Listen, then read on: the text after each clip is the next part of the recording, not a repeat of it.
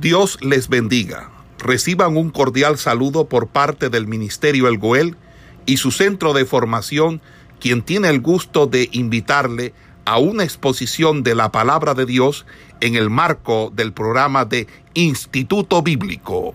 En la anterior estuvimos eh, compartiendo, estábamos ya analizando todo lo que fue la parte del, sermón. El sermón algunos solamente lo sitúan en Mateo capítulo 5, pero si va más, más allá de solamente describir esos, ese pasaje, específicamente la persona lo sitúa allí. Estuvimos hablando eh, en la clase anterior acerca de los de, del, del, verdadero camino que debe tomar eh, el creyente. Estuvimos hablando también de, de, de que por los frutos somos conocidos, los frutos que cada quien aflora, que cada persona muestra. Eso le da a conocer quién es, de dónde eh, se ha formado. Entonces, en la, en la última parte estamos hablando de que el Señor está señalando a los falsos maestros, a los falsos profetas, que se distinguen por ese fruto, fruto que ellos muestran. Entonces, eh, también estuvimos hablando de, de sus enseñanzas. O sea, el, el Jesús está señalando a los falsos maestros que ellos, la labor de ellos es ocultar la, la falsa, la falsa enseñanza. O sea, ocultan la buena enseñanza y afloran o dan a mostrar, dan a mostrar la falsa doctrina. ¿Dónde la ocultan? Detrás de sus milagros, porque eh, sus supuestos milagros que ellos hacen. Entonces, estábamos mirando también eh,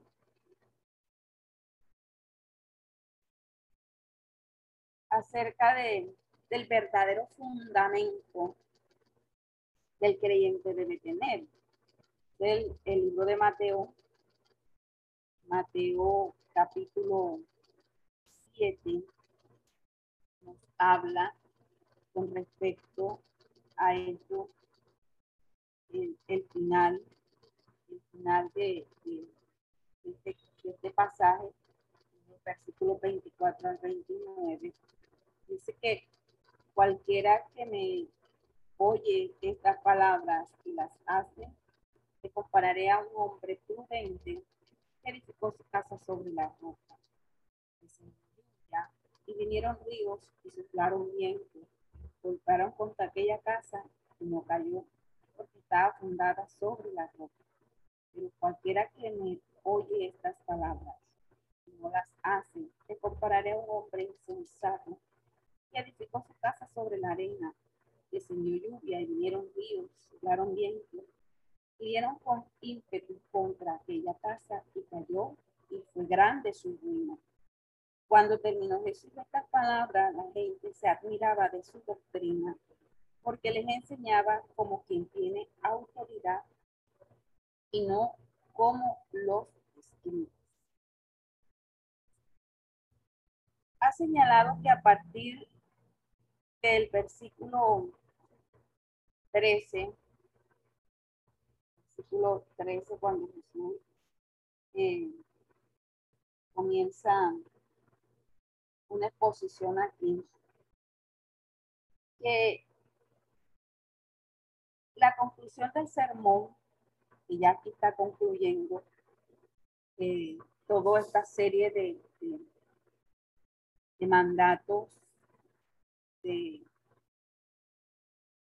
que nosotros, que aquellos que estaban en ese momento escuchando, tenían que cumplir. Entonces, podemos entender en esta conclusión de, de este sermón, Jesús está señalando una triple amonestación. En primera instancia, Jesús está aquí eh, mostrando el verdadero camino que el creyente debe tomar. El creyente debe eh, guiarse por ese buen camino, por el camino que le va a conducir a una vida eterna, por el camino en el cual él va a tener una respuesta. Y es el camino que lo iba a llevar hasta el lugar donde Jesús iba a preparar esa morada. usted se da cuenta de que no solamente se quedó ligado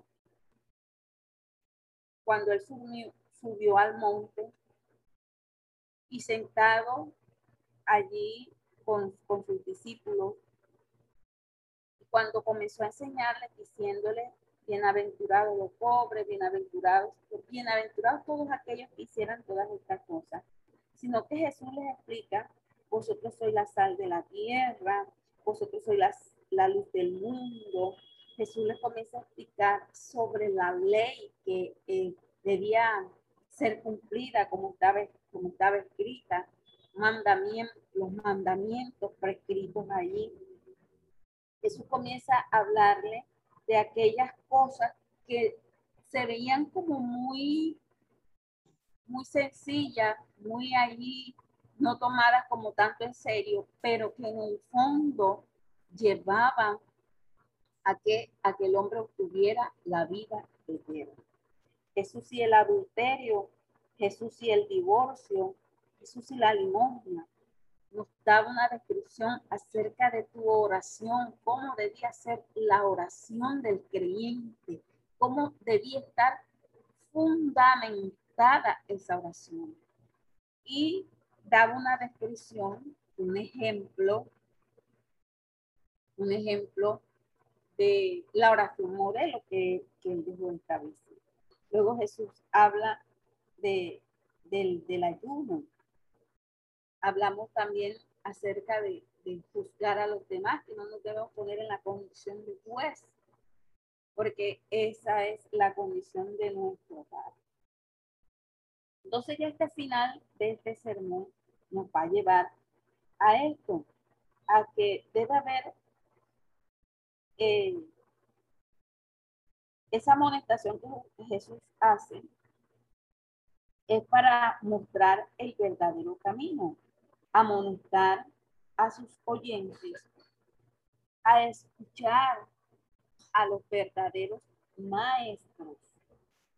Y por último les exhorta a ellos a escoger el verdadero fundamento sobre el cual construir una vida próspera, una vida llena de bendiciones en el Señor. Y por eso hace esta relación de los dos cimientos. Está relacionando aquí dos, dos clases de, de personas. Lo está comparando a un hombre que es prudente. Hombre que es prudente eh, la prudencia en el ser humano siempre le va a llevar a ser un hombre sabio, un hombre que mira atentamente. En el caso de nosotros, antes de tomar decisiones, las llevamos al Señor, oramos por ella, no tomamos decisiones a la ligera, sino que antes de esto llevamos delante de Él. Dios contestará, Dios obrará, nos dará su respuesta. Un hombre prudente que edificó su casa sobre la roca. La casa sobre la roca estaba bien fundamentada. Dice que descendió lluvias, los ríos soplaron, golpearon contra aquella casa y no cayó porque estaba fundada sobre la roca. en este caso está relacionando de que el creyente se debe fundamentar. El fundamento es Cristo. El fundamento es el Señor. Hay gente que pone su fundamento en otras cosas o se edifica sobre otras cosas. Y aquí claro lo está mostrando la palabra de que la base de todo creyente debe ser Jesús. Jesús. Si edificamos sobre él, van a venir vientos fuertes, lluvias, y nuestro cimiento no se va a mover fácilmente, porque tenemos el fundamento seguro, seguro que es Jesús. Entonces, nuevamente Jesús está, eh, enfrenta a sus oyentes ante una, una forma señalar las dos únicas formas eh, de fundamentar la vida. En primer lugar, señala a que aquel que escucha su palabra y la pone en práctica, semejante a un hombre prudente. Este está construyendo una casa sólida, capaz de resistir los vientos, las tormentas y todo aquello que quiera venir sobre él. El secreto de la, de la solidez no reside en la casa misma, sino en el fundamento que se ha tomado, que se ha echado de, de, de ella, donde ella misma se apoya, donde ella misma se sostiene. Y hay varias conclusiones que nosotros podríamos sacar o extraer de esta declaración. Si, si la casa en sí misma eh, se apoya, lo más seguro, se apoya en el fundamento, lo más seguro que nosotros tenemos es apoyarnos en Jesús. Entonces, el reclamar que sus palabras fueran obedecidas, Jesús les, está expresando a ellos, eh, está afirmando que esta palabra es la palabra de Dios, que este es el fundamento que ellos deben tomar. También está llevando a una estrecha relación eh, de que todo gira, todo se forma sobre ese fundamento seguro que es Dios. Entonces, también está proclamando aquí, mi esposa, está proclamando una declaración de su deidad. Está, está eh, también proclamando para que el creyente eh, afirme sus pasos, de que sea una persona obediente, de que tenga esa confianza segura.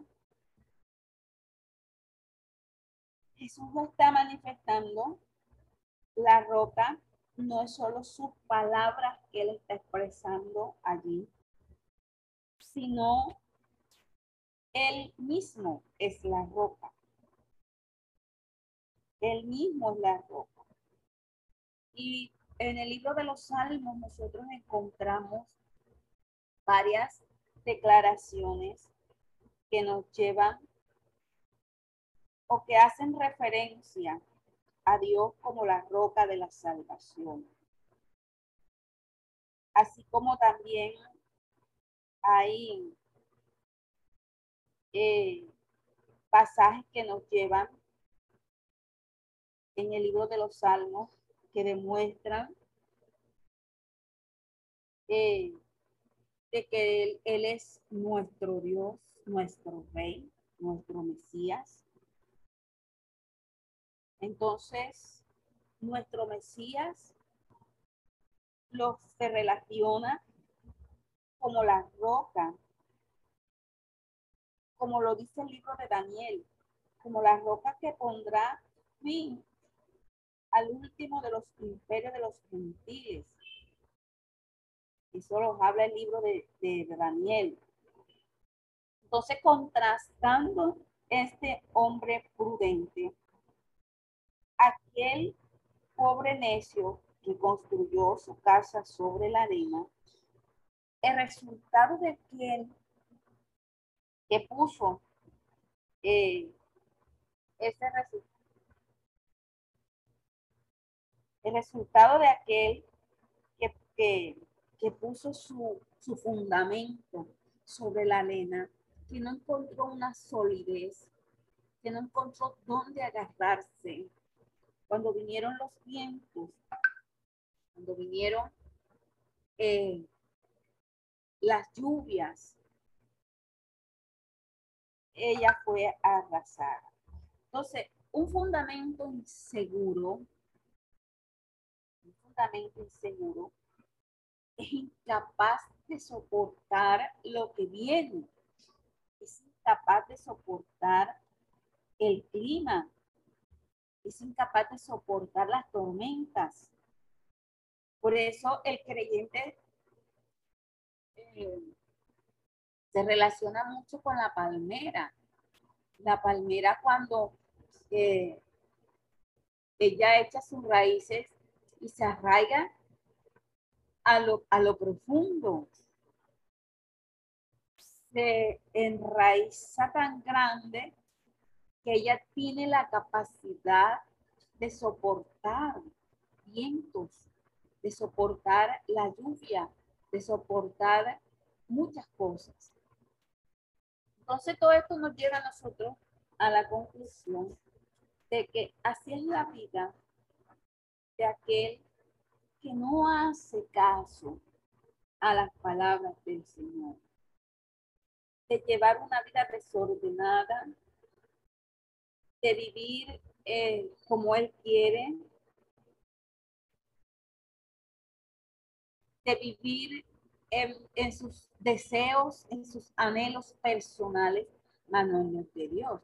Acuérdese que cuando ya nosotros tomamos este camino por, la mano, ya no vivo yo, sino que Cristo es el que vive en mí y ya no hago lo que yo quiero, sino lo que el Señor quiere que haga. Eso es lo que hacemos una vida que no hace caso, que no, no atiende al llamado de Dios, que no atiende a lo que Dios quiere hacer en su vida, le aseguro que es, se está conduciendo a la ruina segura de él nuestra vida debe tener un fundamento seguro, que es lo que Jesús les está expresando ahí. Y ese fundamento seguro es Él. Él es la roca. Él se muestra aquí como la roca de nuestra salvación, en el cual usted puede enviar, amarrarse, asegurarse para lo que viene. De esta forma, comienza en, esta, en estos dos pasajes, Mateo y Lucas. Por internet nosotros nos vimos en mi casa a las antes de 8 a las 7 estamos en la casa. Eh, la forma de Jesús expresarse a ellos eh, para que ellos entendieran y comprendieran el reino de Dios y su justicia. Todo esto, en estos capítulos que pudimos ver, era para que ellos entendieran al Salvador de este mundo. se parte aquí el libro de Mateo, comienza el libro de Lucas a expresar que ciertas manifestaciones de sanidades que se hicieron, el ministerio público del Señor nos lleva a que Jesús, donde él iba, algo sucedía, algo pasaba, había una sanidad, había eh, conversión, los demonios salían, muchas cosas sucedían. ¿Por qué? Porque había una demostración del poder de Dios. Entonces, el libro de Mateo, capítulo 8, nos sitúa ante una serie de sanidades que se van a desarrollar. Tenemos la sanidad de un leproso. Tenemos eh, que Jesús sana al siervo de un centurión. También tenemos la sanidad de la suegra de Pedro. Tenemos la sanidad de un paralítico. Tenemos la sanidad de la hija de Jairo, la mujer que tocó el manto de Jesús. Tenemos los dos ciegos que reciben la vista. Esto en el capítulo del 8 al capítulo 9 del libro de Mateo. En el libro de Lucas, Lucas tenemos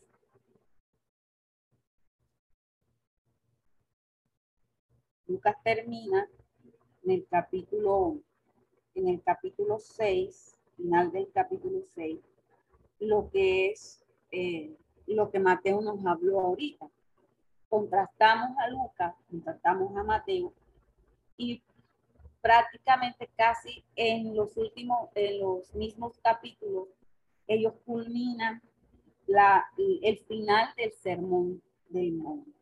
Lucas termina aquí también con los dos cimientos, como lo expresó Mateo terminando. Antecedente a esto, está hablando también acerca del fruto que demuestra cuál es el hombre de Dios, quién es el hombre de Dios, porque el árbol que da malos frutos, dice, no es buen árbol el que da malos frutos, ni árbol malo el que da buen fruto. Haciendo una relación, lo que tú estás demostrando. Entonces, dice, por su fruto, porque cada árbol se conoce por su fruto. Allá Mateo lo estaba relacionando con la enseñanza del maestro. El maestro se daba a conocer por eh, lo que expresaba, por lo que enseñaba. Y se ocultaba detrás de los supuestos milagros para ocultar la doctrina. Entonces comienza Lucas también la declaración. Lucas comienza con la sanidad del siervo de centurión. Tiene, dice aquí, un, eh, Jesús resucita a la hija de la viuda de Naín También Jesús en el hogar de Simón el fariseo.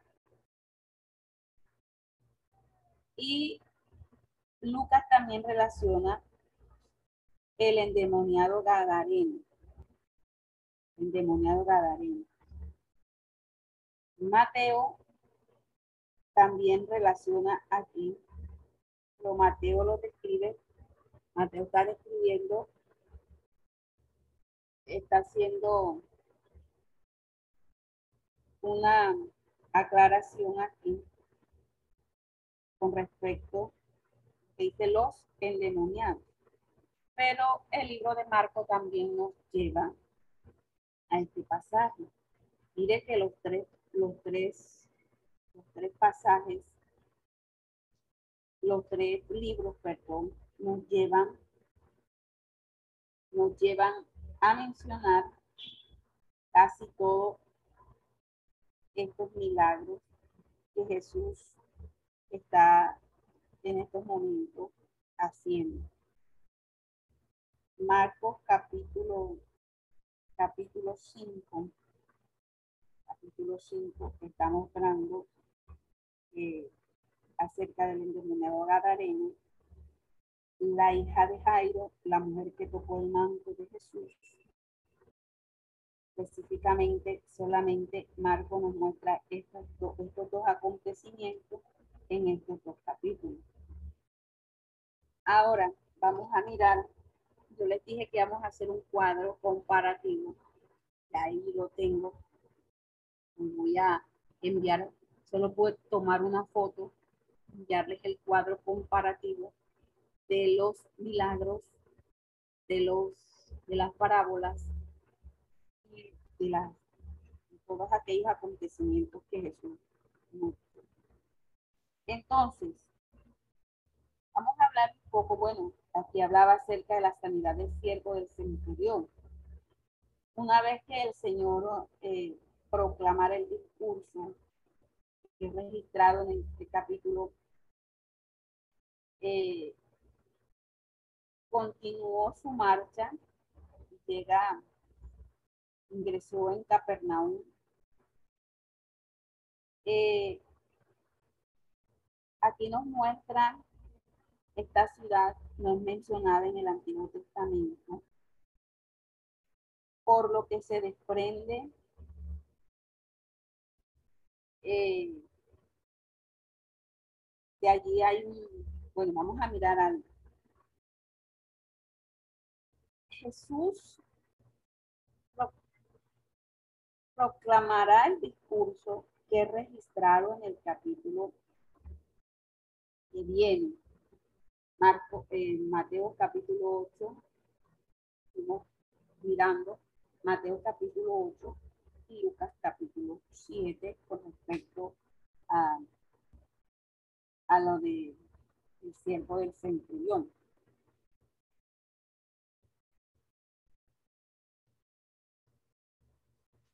Entonces, encontramos que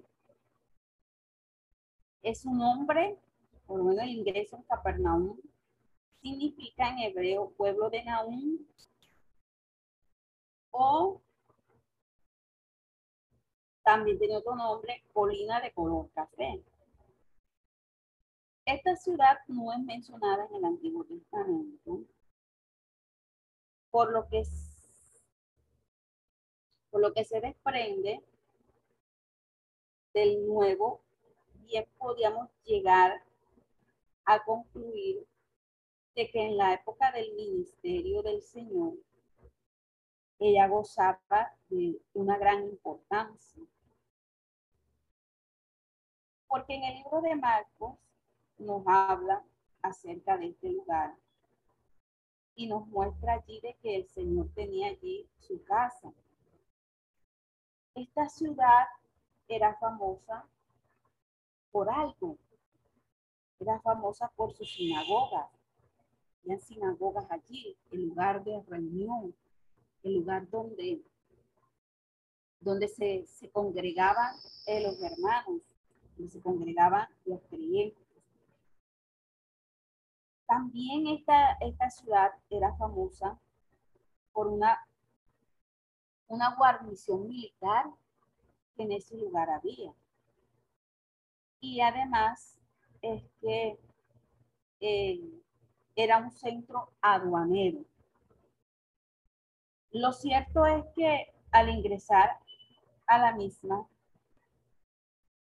unos ancianos judíos, seguramente los que presidían la sinagoga local, salen al encuentro del Señor con un mensaje muy especial.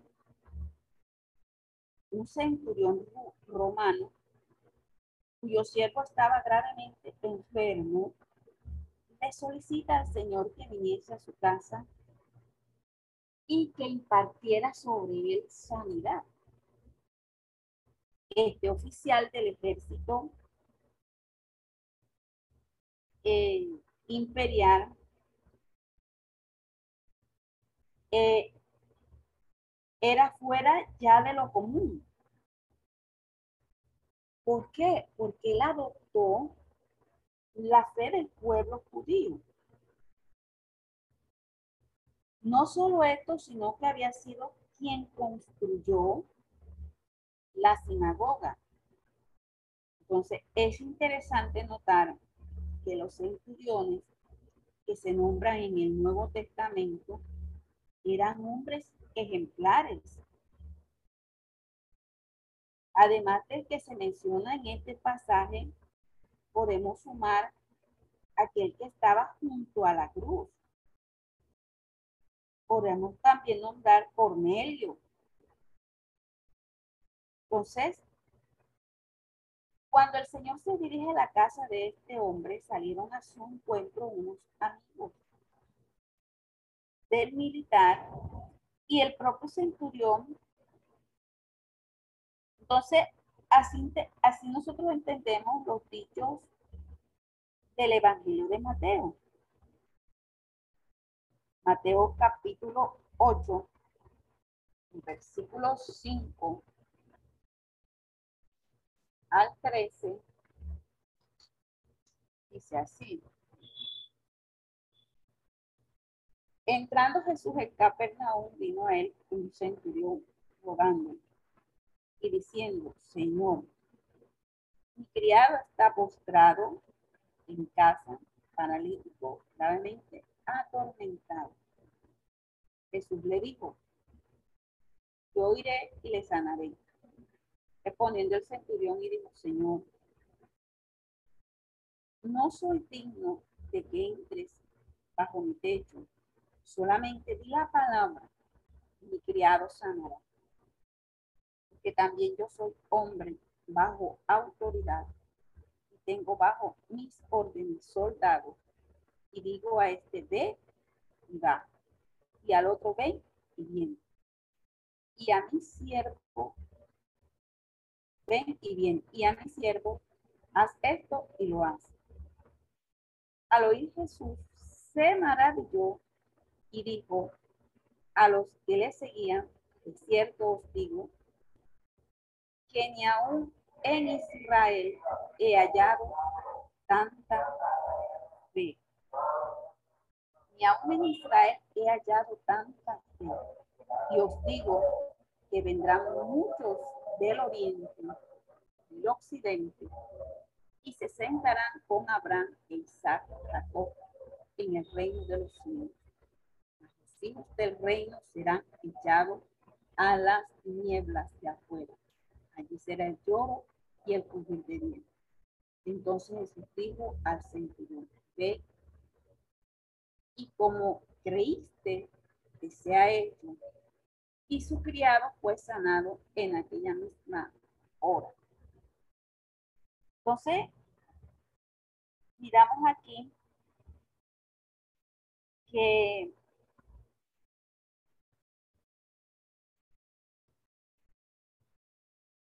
lo que Jesús estaba obrando, mirando,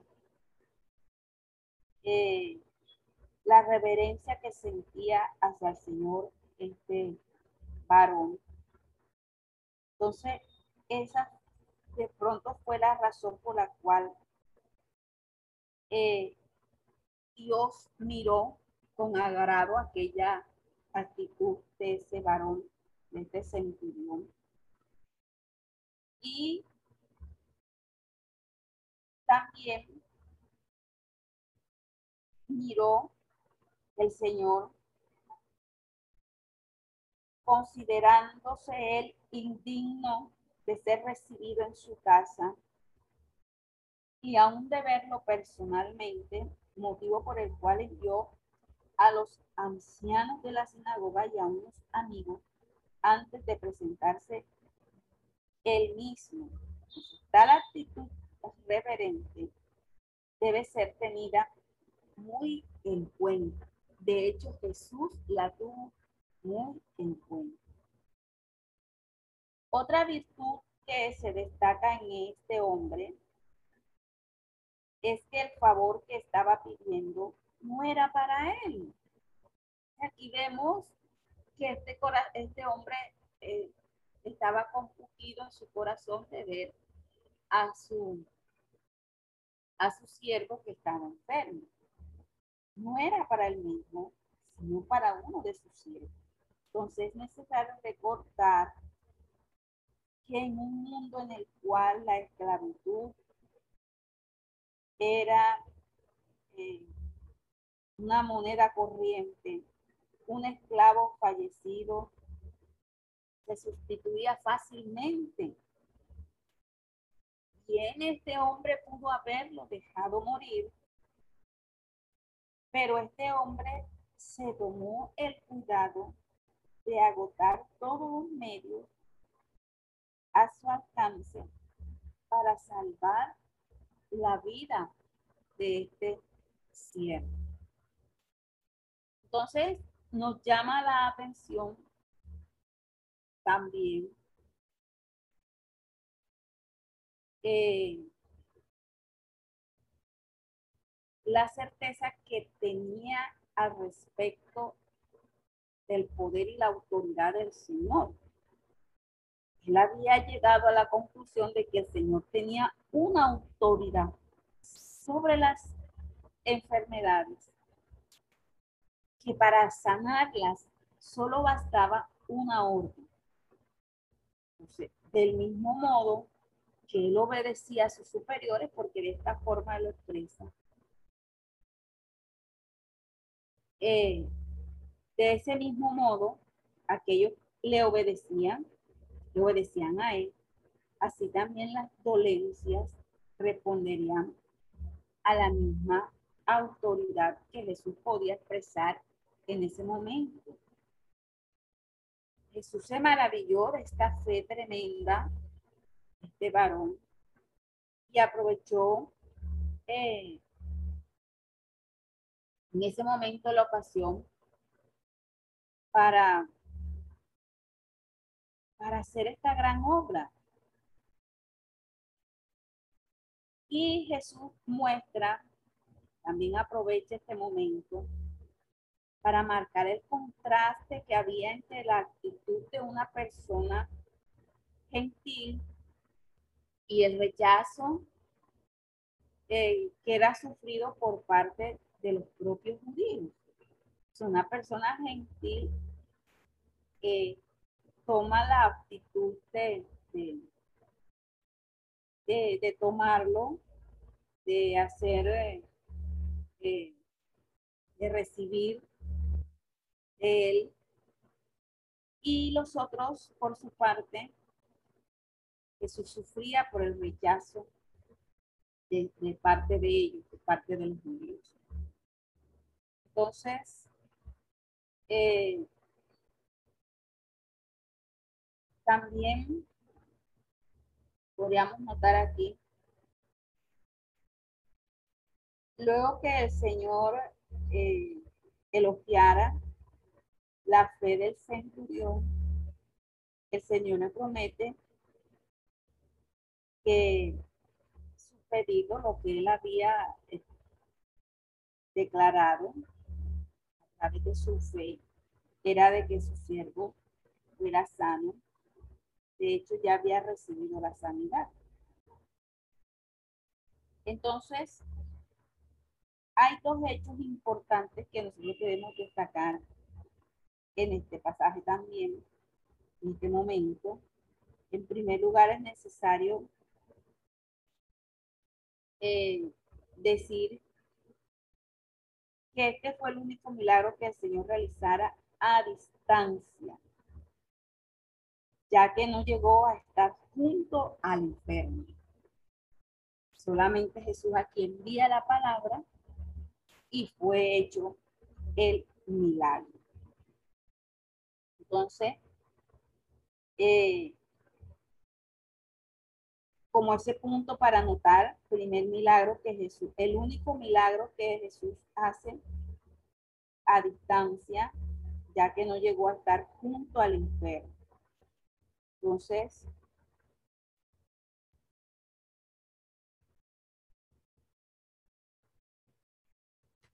también podríamos anotarte que en la misma hora La, la expresión en la misma hora quiere decir que en el mismo momento, en el mismo momento en que Jesús está despidiendo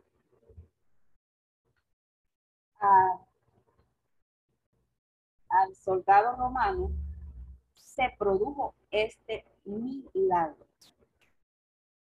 Entonces, el segundo hecho a tener en cuenta es que para efectuar la sanidad, el Señor no demandó la fe del enfermo.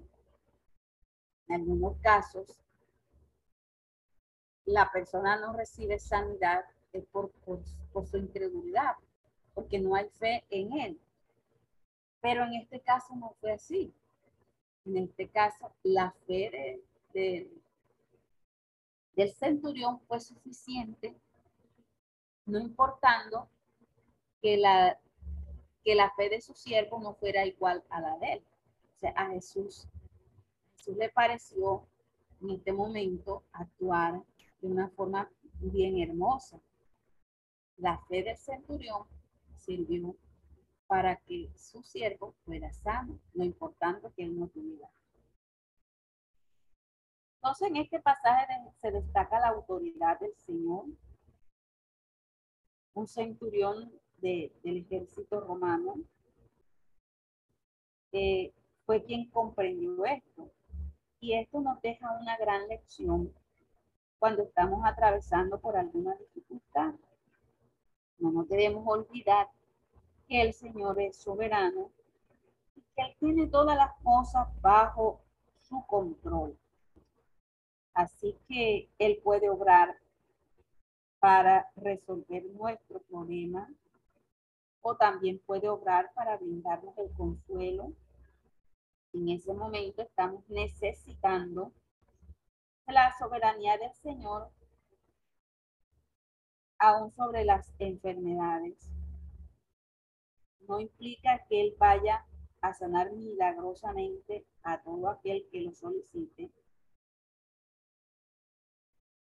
El apóstol Pablo oró tres veces pidiendo la sanidad, pero recibió un no por respuesta.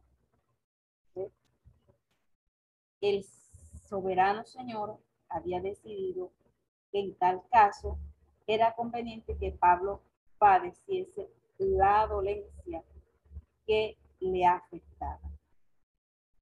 Y el apóstol mismo reconoció que esto fue la voluntad del Señor y de esa forma también él la aceptó.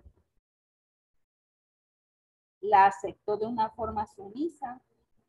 Entonces nosotros estamos bajo las órdenes del Señor, por lo cual debemos saber acatar sus disposiciones. Esto a nosotros nos da una luz a cierta respuesta porque a veces alguien recibe una sanidad y a veces porque alguien no la entonces, vemos también que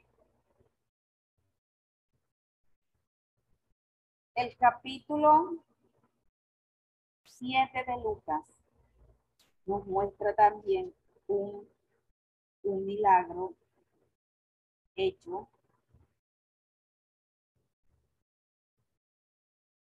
Jesús sana el siervo del centurión y Jesús resucita a la hija de la vida de Naín. Este milagro también eh, tuvo un gran, una gran apelación allí. Y la resurrección del Señor nos demuestra a nosotros, o sea, es una demostración del gran poder y la oscuridad aún Jesús tenía sobre la misma muerte. Cada uno de estos hechos eh, se dan son de antesala de la resurrección más grandiosa de todas, la del Señor mismo. El poder del Señor sobre la muerte nos permite a nosotros como cristianos tener una esperanza cierta. ¿Sí? Eh, el postrer enemigo que será destruido es la muerte. Entonces, justamente esta es la, la característica, la creencia característica que tiene todo creyente, el verdadero cristiano. Nosotros no creemos en la reencarnación, tampoco creemos en la aniquilación del alma, si creemos en la resurrección, del mismo modo en que Cristo resucitó, todos los creyentes que pasen por la muerte, un día volverán a la vida. Del mismo modo como Cristo le dio nuevamente la vida a la hija de Jairo, tal como hemos visto nosotros eh, en todos estos pasajes, nosotros también regresaremos a la vida. Por eso Pablo decía que el morir en Cristo era ganancia. Entonces, debemos tener muy clarito de que tenemos la esperanza, el que muere en Cristo tiene la esperanza de que sea también vuelto a la vida en un tiempo que está aquí señalado, nos habla la Biblia. Entonces, eh, miramos entonces aquí este pasaje que nos permite ver aún más el poder de Cristo reflejado en una persona que había perdido la vida. Entonces, también observamos aquí en este pasaje que nos muestra cerca de,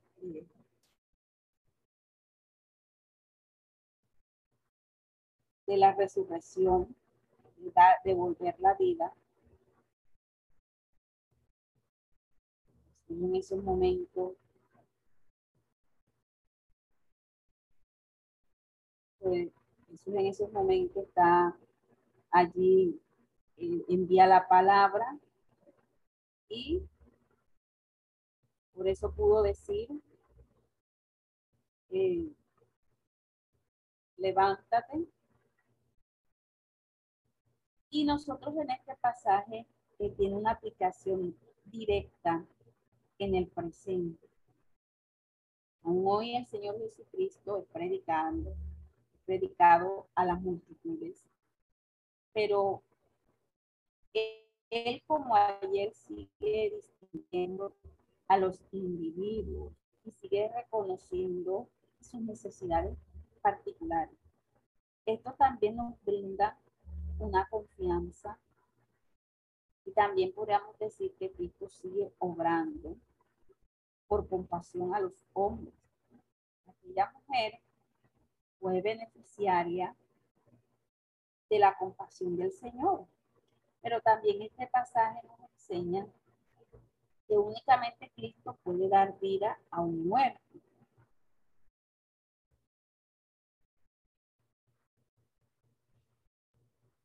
Porque hacemos relación a usted. Usted, aunque esté vivo, está muerto en sus delitos y pecados. Si aún no se ha arrepentido, si quiere gozar de la vida abundante que solo Cristo puede dar, entonces debe tener fe en él, lo cual implica esto que debemos tomar, amar, suplicar el perdón divino y reconocer nuestras faltas, llegar delante de Dios arrepentido y de esa misma forma Dios obrará en su misericordia, concederá el perdón y nos dará la vida eterna en estos pasajes hasta donde nos lleva. Entonces, estos pasajes que vimos ahorita demuestran el poder en el cual contaba el Señor. Él podría eh, demostración de su poder y el propósito que Jesús tenía eh, era llegar hasta también ese momento que era, era la cruz. Mira que todos estos, estos, estos milagros se dan de antes, sala, antes de que, de que él fuera llevado a la cruz.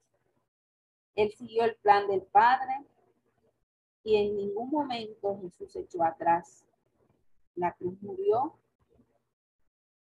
Entonces, pudo decir, yo pongo mi vida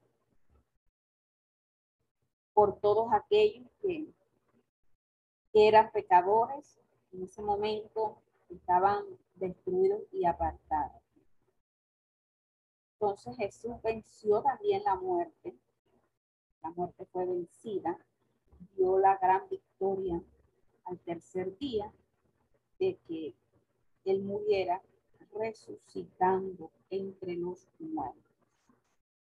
De esta forma, entonces, nosotros, estos, estos pasajes nos hablan acerca de la,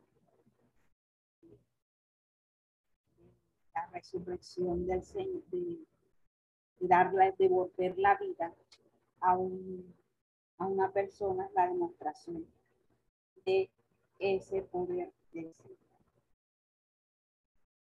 En el libro de Lucas también hay ciertos acontecimientos que se dan antes de llegar al capítulo 10, que es la misión de los doce discípulos, eh, la alimentación de los cinco mil, el momento de la transfiguración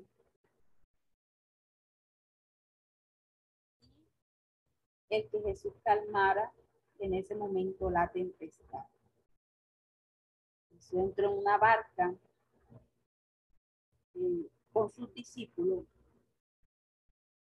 y les dijo, pasemos al otro lado del lago y partieron.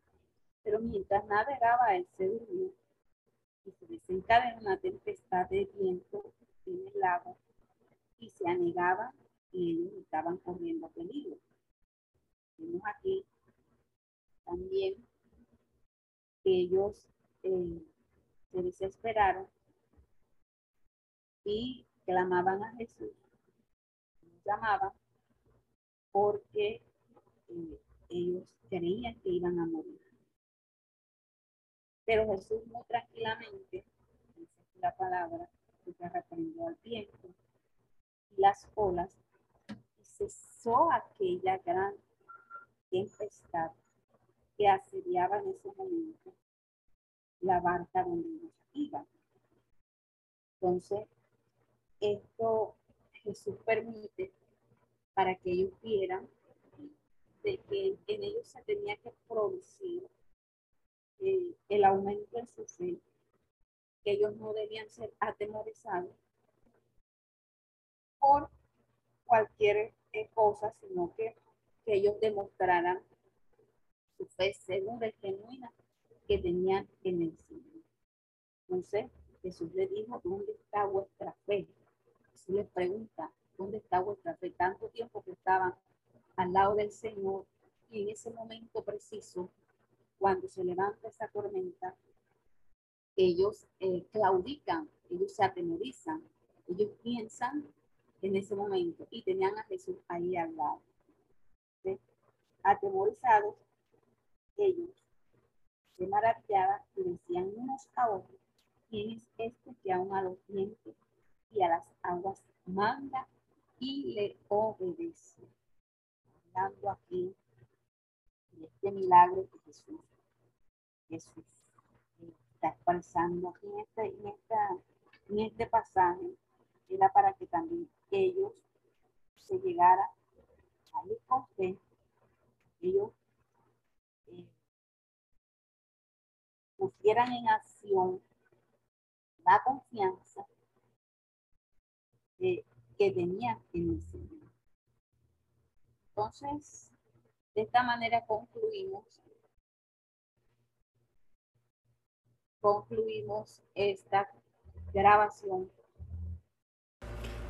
Esperamos que este estudio haya sido de bendición para su vida y ministerio. A Dios sea la gloria.